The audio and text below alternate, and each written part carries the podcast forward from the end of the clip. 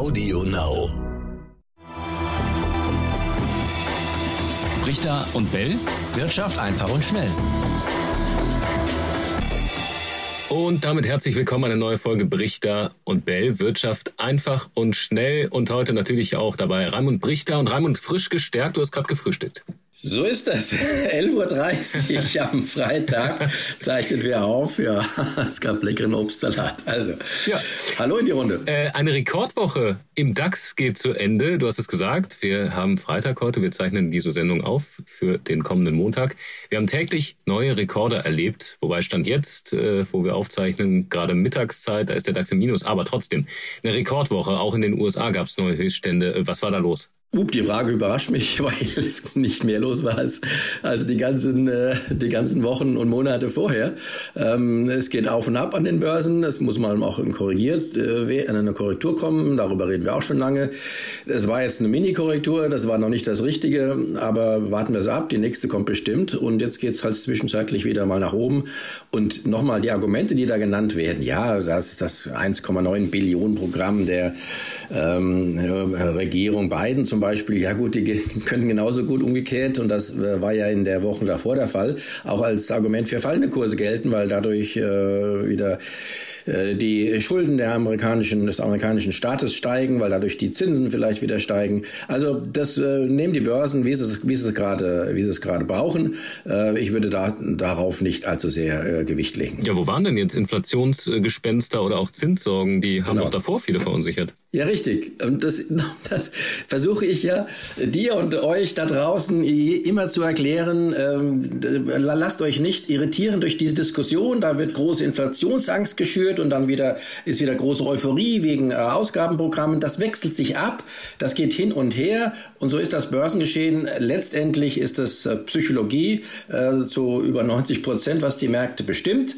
Ähm, natürlich auch unterlegt mit fundamentalen Argumenten wie Inflation und sowas. Ja, das ist schon klar. Die Argumente sind meistens fundamental, aber das, was dann rausgemacht wird, das ist dann doch eher psychologisch bedingt. Was denn eigentlich mit dem 10. März rein? Und den hast du ja in der vorletzten Folge als möglichen Korrekturzeitpunkt genannt. Stattdessen gab es da einen neuen Rekord. Äh, ist da eine Glaskugel naja, kaputt? Moment, Moment. habe ich meine Glaskugel tatsächlich gerade verlegt. Ähm, ich habe also dieses Jahr keine. Ähm, zweitens äh, habe ich gesagt, dass um den 10. März herum häufig Extrempunkte zu beobachten sind. Tja, und äh, jetzt ist der 10. März vorbei. Es heißt ja auch nicht genau am 10., sondern um den 10. März herum, also um ungefähr äh, Mitte März, äh, sind Extrempunkte zu beobachten. Das muss man jetzt sehen. Vielleicht war ja dieses, dieses Peak, also dieser Anstieg, ein Extrempunkt und vielleicht kommt es zur Korrektur nach diesem Peak. Ähm, das werden wir sehen. Ähm, aber ausgemacht ist das noch nicht. Mhm. Womit rechnest du in dieser Woche? Was wird da spannend? Geht es jetzt erstmal so weiter oder muss da jetzt, wir haben ja am Freitag auch schon Gewinnmitnahmen gesehen, muss da sowas wieder eintreten? Naja, gen genau. Ich meine, sowas, auch größere Korrekturen, das wissen wir, beginnen immer mit ja, Gewinnmitnahmen. Dann sagt man, ja, die Kurse sind gut gelaufen, jetzt müssen sie mal fallen. Und äh, das ist dann äh, quasi immer der Anfang einer solchen Korrektur. Ob es dazu kommt, weiß ich nicht. Warten wir es ab. Ähm, aber es wird auf jeden Fall ein spannender März werden. Normalerweise, generell kann man sagen, es gibt ja da auch Statistiken, dass die zweite Märzhälfte in der Regel oder häufig schlechter verläuft läuft als die erste.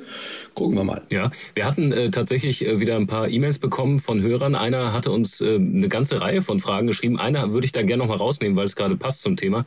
Äh, er fragte, was dein persönlicher Tipp für ein Inflationsszenario wäre. Also äh, Schäfchen ins Trockene bringen, hat er geschrieben. Äh, auch mal so ein bisschen gefragt, welche, welche Ideen, Alternativen du da hast.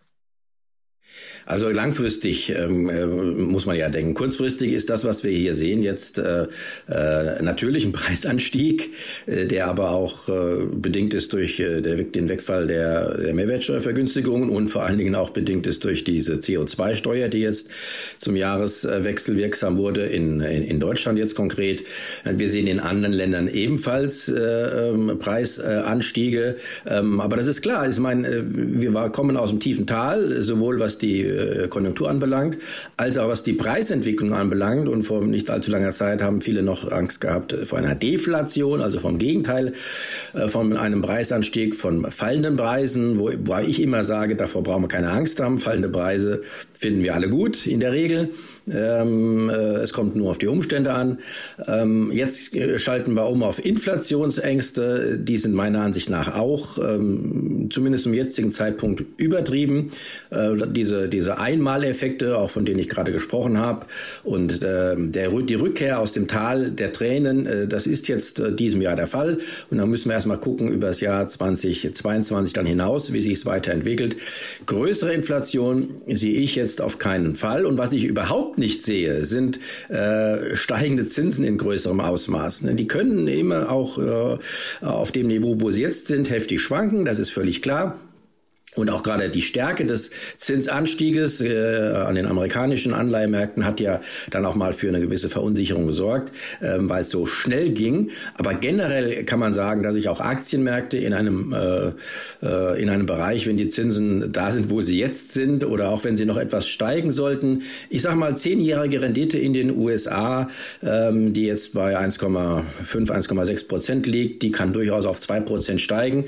In der Spitze war sie sogar im Jahr 2018 nochmal bei drei Prozent. Auch dahin kann es in einem heftigen Ausschlag gehen. Das wird dann möglicherweise auch wiederum äh, mal vorübergehend ähm, äh, an den Märkten für Verunsicherung sorgen. Aber generell weiter steigen und äh, längerfristig steigen können die Zinsen gar nicht, weil sich das unser Geldsystem gar nicht leisten kann. Die Verschuldung, das wissen wir, das ist immer äh, die andere Seite der Medaille, die ist so hoch, dass es bei ähm, längerfristig hohen Preisen tatsächlich äh, dann zu einer ja, zu einer wieder heftigen monetären Krise kommt und da werden die Notenbanken rechtzeitig, wie ich erwarte, gegensteuern. Das heißt, ein Tipp für unseren Hörer, Nichts groß ändern, erstmal drin bleiben? Nicht auf die Inflation, nein, nicht wegen der Inflation. Ja, was heißt drin bleiben? Was heißt überhaupt? Wo will er raus? Ich meine, dass man äh, nicht in, äh, in Anleihen generell in größerem Ausmaß investiert sein soll, das, äh, das ist ja wohl klar, das sage ich schon seit, seit langem. Also wer, wer noch sein Vermögen in Geldvermögen hat, ähm, das ist äh, äußerst riskant. Und gerade, ich meine, wenn die Zinsen steigen, dann wissen wir, dann fallen die Anleihekurse. Das ist immer so ein Seilbahneffekt. Wenn die eine Gondel hochgeht, geht die andere runter, also Zinsen, Zinsen hoch, Anleihekurse runter, ähm, dann hat man da Verluste, dann kann man sagen, man will es ja aussitzen. Und wenn der ähm, derjenige, dessen Anleihe ich habe, zum Beispiel der deutsche Staat, wenn der noch ähm, äh, zahlungskräftig ist, wird der dann schon tilgen und dann kriege ich 100 Prozent zurück. Darauf kann man natürlich aufbauen, aber äh, generell äh, würde ich mich auch auf Sicht des nächsten Jahrzehnts, also dieses, was jetzt gerade begonnen hat, nicht unbedingt darauf verlassen, dass alle Schulden, äh, die es in der Welt gibt, dass die auch zurückgezahlt werden. Da muss man sich auf Verluste einstellen, mittel- und längerfristig. Und deswegen sage ich, also Anleihen auf keinen Fall größer äh, für die eigene Vermögensanlage Sachwerte und dazu gehören nun mal Aktien. Natürlich da muss man aber auch die Schwankungen, die Kursschwankungen, die das mit sich bringt, aushalten. Gerade schon über die möglicherweise steigenden oder auch eben doch nicht so stark steigenden Zinsen gesprochen. Ähm, das hatte bei den Technologietiteln zu einer kleinen oder doch etwas größeren Korrektur geführt. Aber auch da haben wir jetzt schon wieder eine kleine Erholung gesehen in den vergangenen Tagen. Geht diese ganze Tech-Rallye, die wir in den vergangenen Monaten oder auch ein, zwei Jahren gesehen hatten, wo es ja extrem nach oben ging mit den Kursen, jetzt doch wieder weiter oder investieren die Anleger insgesamt vielleicht breiter? Genau, also das Schöne am Aktienmarkt ist ja, dass es Zugpferde gibt, die dann auch mal wieder etwas zurückfallen. Und äh, wenn dann die Märkte insgesamt aber gut performen noch, muss es dann andere Zugpferde geben, die nach vorne gehen. Jetzt äh, sind wir doch tatsächlich an einem solchen Punkt, wie ich meine, dass jetzt diejenigen Aktien, die besonders gut gelaufen sind in den letzten Jahren, dazu gehören die Hightech-Aktien, dass die jetzt mal einen Gang zurücklegen. Das heißt nicht, dass die jetzt kräftig fallen müssen, äh, wie auch immer, das äh, kommt auch auf den einzelnen Wertern an. Ähm, aber dass jetzt mal andere ähm, Aktien, die schlecht gelaufen sind, dass die dann die Führung übernehmen und sich an die Spitze setzen. Man sieht das ja teilweise, teilweise schon. Und ähm, wenn es auch zu diesem Konjunktur, äh, zu der Konjunkturerholung kommt, die wir alle erwarten, dann sind jetzt eben mal die konjunktursensiblen Aktien dran, nach vorne zu gehen und vielleicht diejenigen Aktien, die auch von der Corona-Krise profitiert haben, insbesondere, ähm, die werden jetzt mal ein bisschen, ein bisschen weniger gut laufen. Aber das sind, das, das nennt man so einen Umschichtungsprozess und der ist völlig normal und der ist sogar wichtig dafür, dass so ein langfristiger Aktienaufschwung anhalten kann. Denn äh, wenn der immer nur von einem oder zwei oder drei Segmenten getragen wird, dann ist das ungesund. Dann gibt es da auch immer eine größere Disparität innerhalb des Aktienmarktes. Also, was da jetzt gerade passiert, äh, das gehört zum völlig normalen Geschehen dazu. So, und trotz allem Rekordfieber, dein Tipp ohnehin äh, kann einem eigentlich egal sein, wenn man das monatlich in den Sparplan packt, dann sind die Höhen und Tiefen sowieso nicht so wichtig. Richtig, wenn man monatlich, und das äh, sage ich immer wieder, 50, 100 oder wie viel auch Euro auch immer anlegt, generell zu jedem Kursniveau, was gerade besteht, dann hat man immer einen Durchschnittspreis, zu dem man einsteigt und man kann mit diesen Schwankungen, die der Aktienmarkt nun mal zeigt, locker leben und auch gut und tief schlafen. Tja, Raimund, wenn das so ist, dann glauben wir das jetzt einfach mal so und fragen auch unsere Hörer, äh, wie sie das denn sehen. Ihr könnt uns gerne schreiben. Wir haben eine E-Mail, brichter und bellet.ntv.de. Gerne fragen, so wie der eine, der uns da eine ganze Reihe sogar geschrieben hatte, der liebe Hörer, den wir auch noch auf die anderen Fragen eingehen werden, wahrscheinlich dann erst schriftlich oder in der nächsten Folge, aber sonst natürlich auch gerne Fragen und Kritik an diese E-Mail schreiben.